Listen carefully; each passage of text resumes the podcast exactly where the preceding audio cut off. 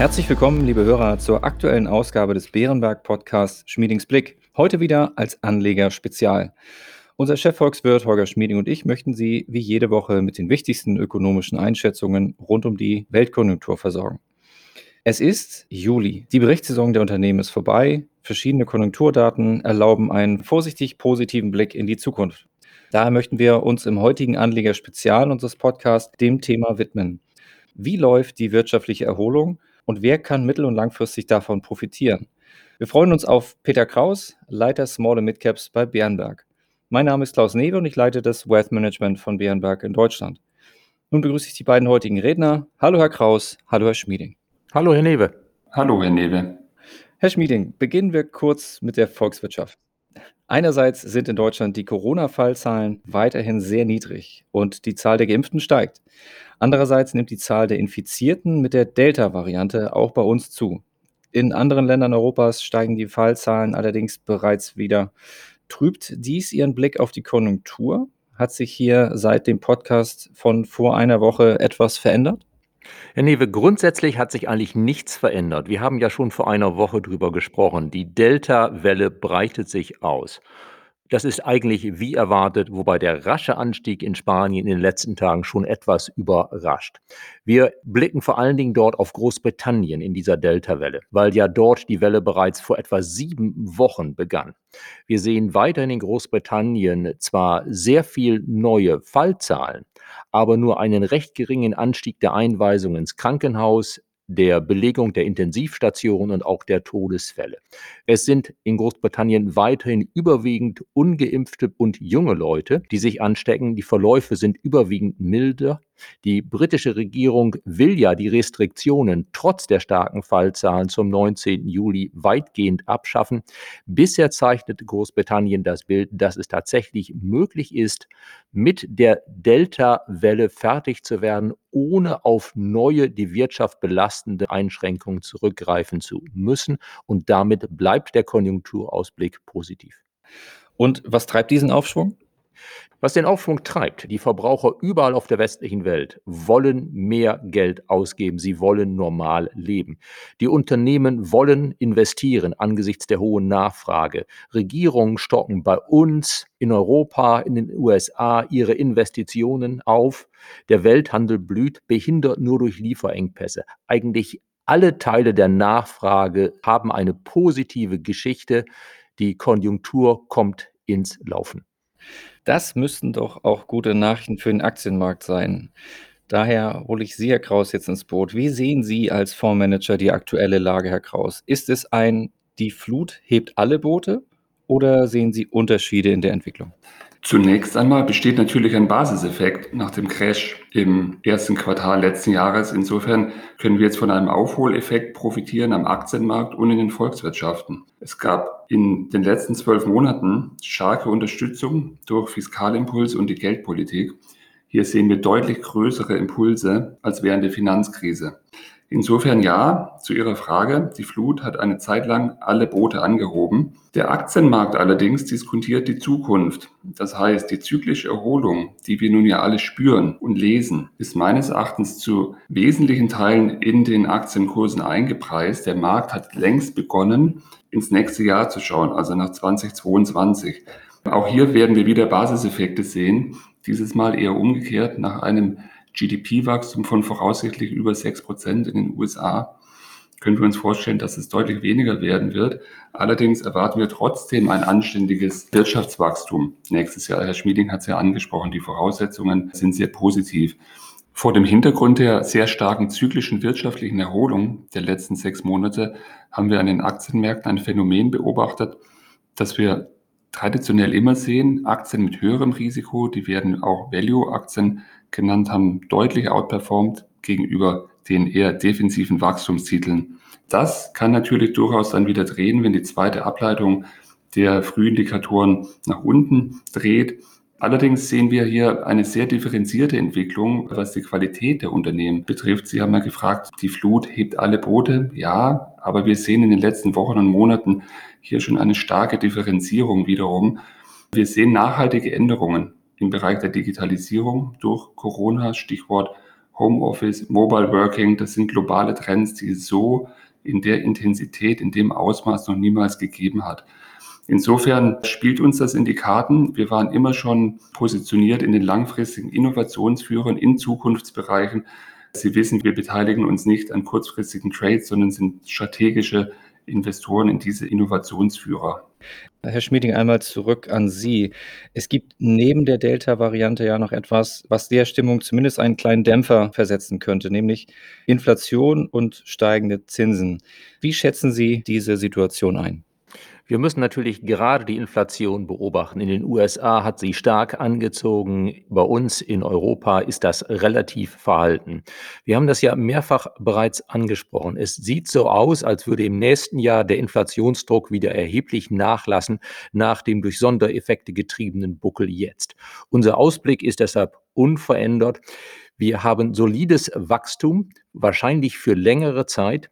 Bei der Inflation kehren wir mit einigen Schwankungen zu Werten zurück in Deutschland, Europa um die zwei Prozent, die wir früher für normal gehalten haben. Und dieser Ausblick, solides Wachstum und Inflation in eine normale Richtung ist letztlich für Märkte nicht schlecht.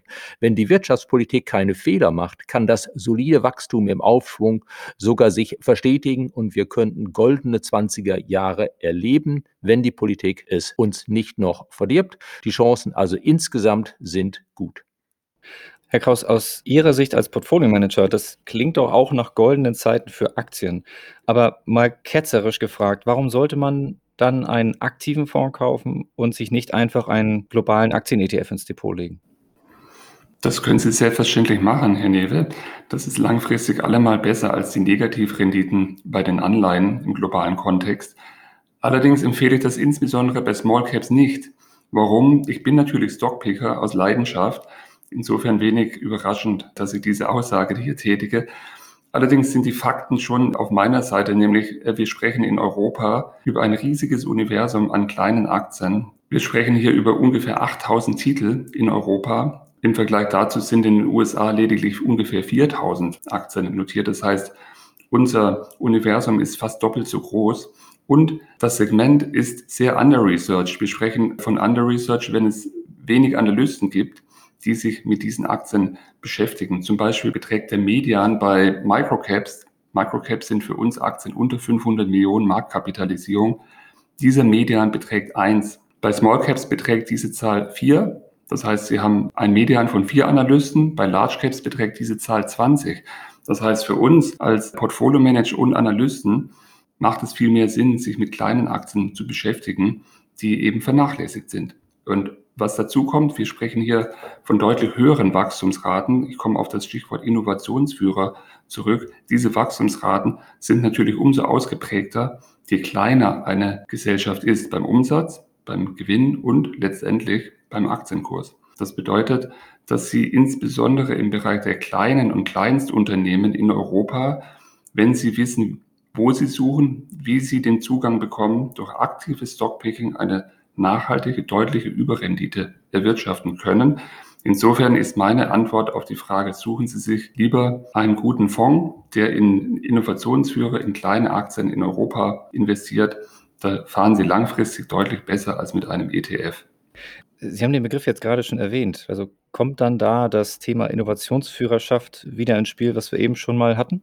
Auf jeden Fall. Sie können allerdings nun entweder das tun, was viele versuchen, immer wieder und kurzfristig auf heiße Themen zu setzen und Daytrading zu betreiben. Meistens klappt das ja bekanntlich nicht. Dem einen oder anderen ist vielleicht der neue Markt noch ein Begriff. Wir haben da alle einbezahlt und aber auch viele wertvolle Erfahrungen gesammelt. Oder, was ich empfehle, Sie machen das ganz entspannt und setzen auf ein diversifiziertes Portfolio an qualitativ hochwertigen Innovationsführern aus den Zukunftsbereichen wie Technologie und Gesundheit. Diese Unternehmen weisen teilweise Alleinstellungsmerkmale auf, die an monopolartige Stellungen erinnern. Sie sind in Europa zu Hause, haben allerdings die globale Marktführerschaft durch ihre Geschäftsmodelle über Jahrzehnte aufgebaut und können nachhaltig langfristig überdurchschnittlich wachsen. Ich empfehle allerdings immer, dabei sehr langfristig und diszipliniert vorzugehen. Das ist ein großer Fehler, der leider immer wieder gemacht wird, sich bei jedem kleinen Rückschlag im Aktienmarkt aus diesen langfristigen Gewinneraktien zu verabschieden. Und im Rückblick stellt man dann letztendlich fest, dass es ein großer Fehler war, die langfristigen Top-Aktien aus dem Portfolio zu entfernen, aus Angst, Verluste zu erleiden. Das klingt nun aber nicht so, als würden Sie sich auf die alten Bekannten wie Daimler etc. dieser Welt setzen. Wo und wie finden Sie denn diese Unternehmen? Ja, das ist eine gute Frage. Dazu braucht es natürlich eine lange Erfahrung, ein großes Netzwerk, die ständige Beobachtung aller Märkte, Volkswirtschaften und Aktienmärkte viele Gespräche mit dem Top-Management, mit den Gründern. Meistens sind das dieselben Personen. Die Gründer sind im Top-Management. Und letztendlich, was wir tun müssen, ist eine sehr aufwendige Bottom-up fundamentale Analyse der Finanzkennzahlen, der Märkte, der Geschäftsmodelle, der Wettbewerbssituation und so weiter. Wir investieren ausschließlich in Qualitätsunternehmen mit starkem Track Record. An der Stelle vielleicht nochmal die Schleife zum neuen Markt. Genau das machen wir nicht. Damals sprachen wir von Ideen, keine Umsätze, keine Gewinne. Heute sprechen wir, zumindest was unser Portfolio betrifft, von extrem starken Unternehmen, die teilweise jahrzehntelang hohes Wachstum, hohe Gewinnmargen, hohe Kapitalrenditen, Net-Cash-Bilanzen und sehr starke Cashflows aufweisen. Also keine Startups, keine binären Modelle. Und in dem Segment sind natürlich insbesondere kleine Aktien relevant. Ich habe erst kürzlich eine Analyse über den ansteigenden Wandel bei den größten Unternehmen dieser Welt gelesen, Stichwort Fortune Top 500. Ist das ein Thema, was hier auch erkennbar ist bei den Werten, die Sie aussuchen? Ja, das ist durchaus ein gutes Beispiel. Allerdings muss man gar nicht so weit zurückgehen. Man sprach ja bis vor kurzem noch von Garagenfirmen aus dem Silicon Valley. Diese Firmen wie Facebook, Google, die heute jeder kennt, die waren ja vor 10, 20 Jahren fast nicht bekannt. Wir sind ständig auf der Suche nach den nächsten großen Gewinnern in diesen Zukunftsbranchen. Das heißt nicht, das ist die ganz große Gefahr an der Stelle, dass jedes kleine Technologieunternehmen die nächste Google werden wird. Das ist definitiv nicht so. Aber wir haben durch die Vielzahl an Unternehmen, ich sagte ja vorhin die Zahl 8000 Unternehmen, die Möglichkeiten, die ganz großen Gewinner dort zu suchen und zu finden. Allerdings werden das nur wenige sein. Sie müssen ganz diszipliniert vorgehen. Sie müssen ganz genau wissen, wie sie die finden, wo sie die finden. Und wir kommen immer wieder auf dieselben Segmente zurück. Das ist die Technologie, das ist zum Beispiel Software, IT-Service und Halbleiter. Und im Gesundheitsbereich sprechen wir nicht über Biotech-Profile, die binäre Risikoprofile aufweisen, sondern eher im Bereich Medizintechnik und Diagnostik. In der Industrie, das ist das dritte große Segment, wo wir unterwegs sind, da sprechen wir über Themen, die langfristig hochspannend sind, wie Energieeffizienz und Automatisierung. Okay, Sie haben es gerade im Grunde schon gesagt, aber sicherheitshalber ganz simpel gefragt, Sie suchen also quasi die Gewinner von morgen, richtig? Genau, die Vergangenheit ist bekannt, die Gegenwart, die kennen wir alle, der Markt diskontiert. Wir müssen schauen, welche Gesellschaft ist in den nächsten zehn Jahren in der Lage, deutlich überdurchschnittlich zu wachsen und vielleicht bei 15 Prozent Gewinnwachstum sich alle fünf Jahre zu verdoppeln. Das ist unsere Ambition. In diesem Segment sind wir unterwegs. Derzeit sind wir mit den Fonds auf Europa beschränkt. Sie wissen, wir haben ein Microcap-Produkt, das haben wir geschlossen Ende 2018, weil wir die Kapazitätsgrenze, die wir kommuniziert haben, die haben wir erreicht. Deshalb haben wir konsequenterweise dann eben auch geschlossen und das Small Cap Produkt, das derzeit noch geöffnet ist. Derzeit arbeiten wir und planen eine Ausweitung unseres Fokus in Richtung international. International bedeutet für uns global ex-Europa, weil wir haben in Europa im, im Microcap-Bereich schon einen sehr langen, guten Track-Record aufgebaut. Heute sind wir der größte Anbieter. Dieses Know-how, diesen Track-Record wollen wir nun mit dem internationalen Microcap-Produkt erweitern und ergänzen. Die Vorgehensweise hier ist sehr ähnlich. Wir investieren hier weltweit in Innovationsführer, aber nur aus entwickelten Volkswirtschaften. Das Portfolio sieht ungefähr wie folgt aus. Ein Drittel USA, ein Drittel Japan, ein Drittel Rest of World. Das sind Länder wie Kanada, Israel, Singapur, Australien oder zum Beispiel auch Neuseeland. Wir sehen hier ähnlich große Chancen wie in Europa. Das ist wiederum ein extrem großes Segment das stark vernachlässigt ist. Und an dieser Stelle sei mir der Hinweis erlaubt, wir sind wieder Pioniere. Wir haben lange gesucht, wir haben kein Wettbewerbsprodukt gefunden. Das heißt, wir werden die Einzigen sein, die dieses Produkt in Kürze anbieten können. Und ohne zu optimistisch zu klingen, ich glaube, dass das eine hervorragende Ergänzung ist für Investoren, die in Europa in kleinen Aktien investiert sind, die ihre Aktienallokation mit diesem internationalen Microcap-Produkt ergänzen und erweitern können. Wir sprechen regelmäßig drüber, sehe ich genauso. Ich freue mich schon auf die Diskussion mit unseren Kunden. Eine Frage muss aber in der heutigen Zeit noch ergänzt werden. Welche Rolle spielt in diesem Zusammenhang das Thema ESG, also der moderne Finanzbegriff für Nachhaltigkeit? Die Prinzipien von ESG, die haben wir vor 20 Jahren schon beachtet. Da gab es diese drei Buchstaben meines Erachtens gar nicht, beziehungsweise ich kann mich gar nicht daran erinnern. Wir investieren grundsätzlich nicht in kritische Bereiche. Environment, Social und Governance war immer schon ganz oben auf der Agenda, wenn wir Unternehmen anschauen. Wir haben keine Red Flags, wir haben keine Konflikte und wir bieten auch mit den europäischen Produkten aus ESG-Sicht ein sehr attraktives Portfolio. Und das wird im internationalen Microcap-Portfolio genauso sein. Zu der Internationalität noch eine Nachfrage. Es heißt ja immer, dass die USA sehr viel innovationsfreundlicher seien als Europa. Sehen Sie das auch so? Da ist sicherlich etwas dran, vor allem wenn Sie die Megatech-Unternehmen aus den USA mit den Europäern vergleichen. In Europa gibt es natürlich auch einige, aber es sind wenige. Da muss man ganz klar sagen, schauen Sie sich die Nasdaq an oder den S&P 500, der inzwischen natürlich auch sehr stark dominiert wird von Communication und Technology gegen den MSCI Europa seit Jahrzehnten. Seit Jahrzehnten haben die US-Indizes die Nase vorn, getrieben durch Innovation, durch Technologie. Allerdings, wenn wir mal unter der Motorhaube schauen und uns die Nebenwerte anschauen, in den USA, da haben wir eine andere Sektorstruktur. Wir haben mehr Financials, wir haben mehr Energy und die Innovationskultur in Europa, die finden wir eher in dem Small, Micro oder Mid-Cap Bereich. Und das sehen Sie auch exemplarisch an vielen europäischen Aktien, vorwiegend aus den Bereichen Technologie und Gesundheit, die vergleichbare US-Unternehmen deutlich outperformt haben. Was das Operative betrifft, sehe ich persönlich bei kleinen Unternehmen in Europa gegen die US-Wettbewerber keinen großen Unterschied. Viele von diesen Innovationsführern in Europa, die meist unbekannt sind, müssen den Vergleich mit den US-Titeln überhaupt nicht scheuen. Manche sind sogar noch besser, haben höhere Gewinnmargen, haben höheres Wachstum. Und was wir auch sehen, ist, dass die Bewertungen hier in Europa deutlich attraktiver noch sind. Das heißt, wenn Sie wissen, wo Sie suchen, finden Sie tatsächlich hochspannende Unternehmen, die sich nicht schlechter oder sogar besser entwickeln als in den USA. Sie müssen nur eins machen, sie müssen dabei bleiben. Ich kann immer wieder nur davor warnen, versuchen, alle sechs Monate das Portfolio auf den Kopf zu stellen und nach fünf Jahren zurückzublicken und zu sagen, das hätte ich lieber mal nicht verkauft. Die guten Unternehmen bleiben gut und deshalb haben wir hier auch einen sehr, sehr langfristigen Ansatz. Vielen Dank. Damit schließt sich auch ein wenig der Kreis zum Anfang unseres Gesprächs. Wir sind wieder bei der Konjunktur angelangt und bei den Unterschieden zwischen den USA und Europa. Herr Schmieding, ist Ihrer Meinung nach die konjunkturelle und politische Situation dort sehr unterschiedlich? Und welche Rolle spielt China in diesem Zusammenhang? Die konjunkturelle Situation ist eigentlich jetzt in den USA und Europa sehr ähnlich. Die USA sind besser durch die Pandemie gekommen, unter anderem deshalb, weil sie nicht so stark mit Restriktionen reagiert haben auf den Anstieg der Fallzahlen im Winter und auch deshalb, weil die Haushalte unterstützt wurden durch sehr, sehr generöse Schecks von der Regierung.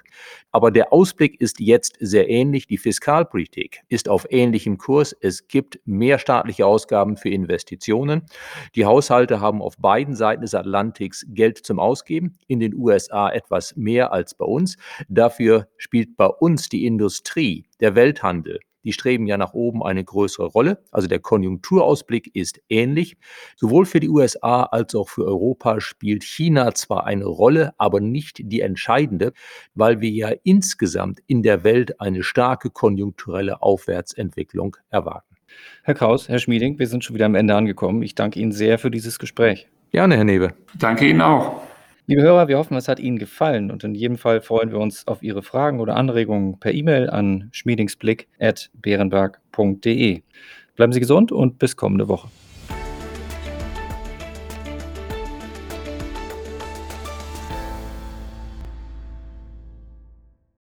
Wichtige Hinweise. Bei dieser Information handelt es sich um eine Marketingmitteilung.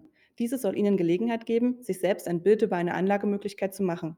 Wir weisen ausdrücklich darauf hin, dass diese Information keine individuelle Anlageberatung, keine Anlageempfehlung und keine Anlagestrategieempfehlung darstellt. Frühere Wertentwicklungen sind kein verlässlicher Indikator für die künftige Wertentwicklung.